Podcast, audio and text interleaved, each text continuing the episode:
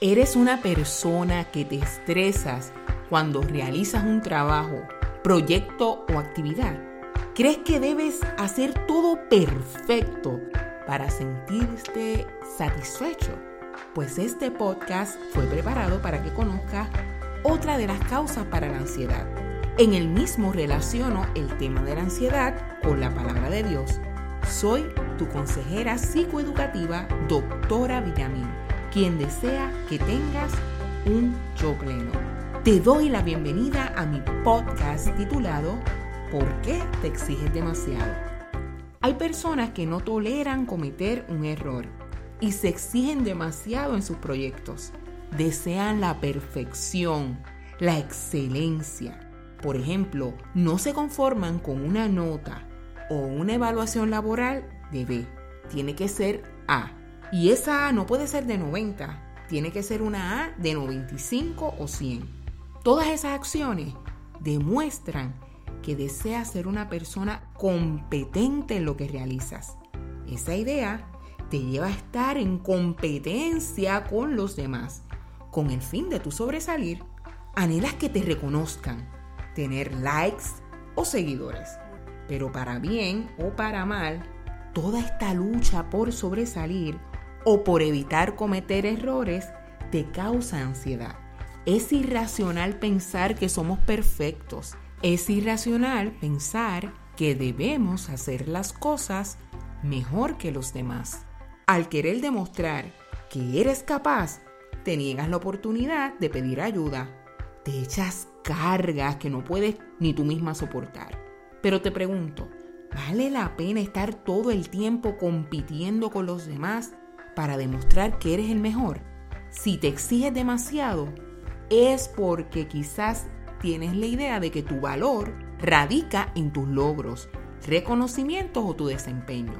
Pero te pregunto, el día que no puedas ejecutar como deseabas, ya no eres capaz, ya no eres importante, ya no tienes valor. Recuerda, tu valor radica en Dios porque Él te hizo a su imagen y semejanza. Eres único. No ha habido nadie como tú, ni habrá nadie como tú en este mundo. Tus huellas dactilares son únicas.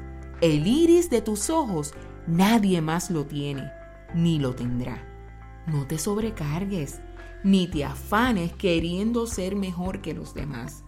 No es que no desee que te superes y logres tus metas pero hay personas que se llenan de ansiedad porque simplemente no delegan, por querer tener todo perfecto y bajo su control.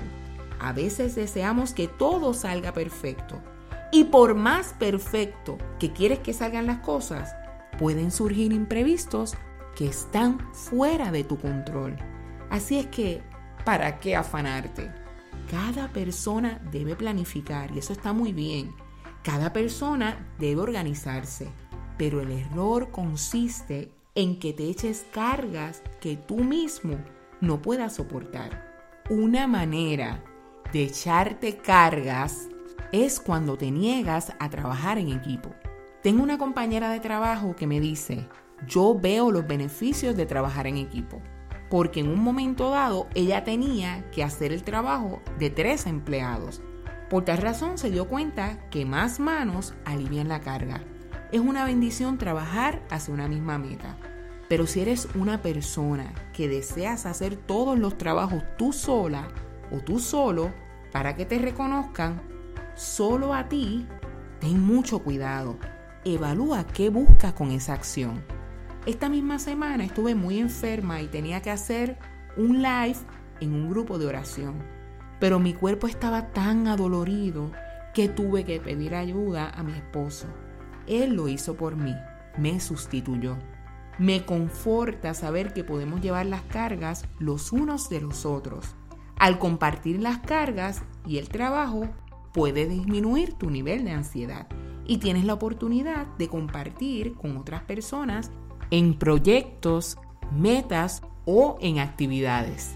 En Gálatas 6.2 dice, sobrellevad los unos las cargas de los otros y cumplid así la ley de Cristo.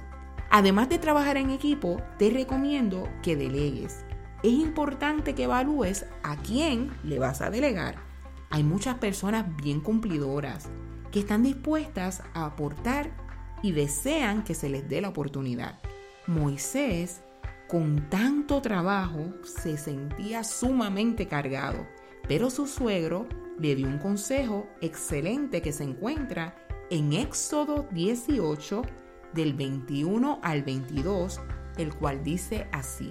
Además, escoge tú entre todo el pueblo varones de virtud, temerosos de Dios, varones de verdad, y ponlo sobre todo el pueblo por jefe de millares, de centenas, de cincuenta y de diez. Ellos juzgarán al pueblo en todo tiempo, y todo asunto grave lo traerán a ti. Ellos juzgarán todo asunto pequeño, así aliviarás la carga sobre ti y la llevarán ellos contigo. Moisés se sentía sumamente cargado porque él estaba dirigiendo al pueblo de Israel una vez salen de Egipto. Pero al compartir la ayuda con unos líderes del pueblo, él se iba a sentir más aliviado. Finalmente, para manejar tu ansiedad, aprende a darte cuenta de los pensamientos irracionales que tienes quizás acerca de ti mismo. Si tienes la tendencia hacia la perfección o quieres demostrar o evidenciar que eres el mejor, ese pensamiento es irracional. Porque siempre van a haber personas que son mejores que tú en algunas áreas y peores que tú en otras. Porque Dios nos ha dotado de talentos y habilidades particulares. Cada uno debe usar su talento para el bien de la misma persona como de la sociedad y el reino de Dios. No debes realizar o no debes hacer algo para ganar valor y demostrar que eres el mejor. Simplemente fluye, sin importar lo que piensen los demás de ti. Porque en el camino habrá personas que te critiquen posiblemente, te rechacen o no te valoren.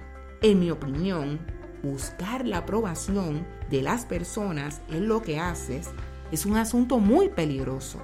Porque cuando no te aplaudan, cuando te critiquen en las cosas que haces, te vas a frustrar. Por tal razón, en Eclesiastés 9:10, Dios te dice que hagas todo lo que te viniere a la mano a hacer, pero hazlo según tus fuerzas. Dios no te pide que hagas de más, sino de acuerdo a tus capacidades y habilidades. Entonces, si Dios no te exige, ¿por qué te echas cargas de más? Recuerda que tu valor no depende de tus logros, porque ya eres especial tesoro en las manos de Dios.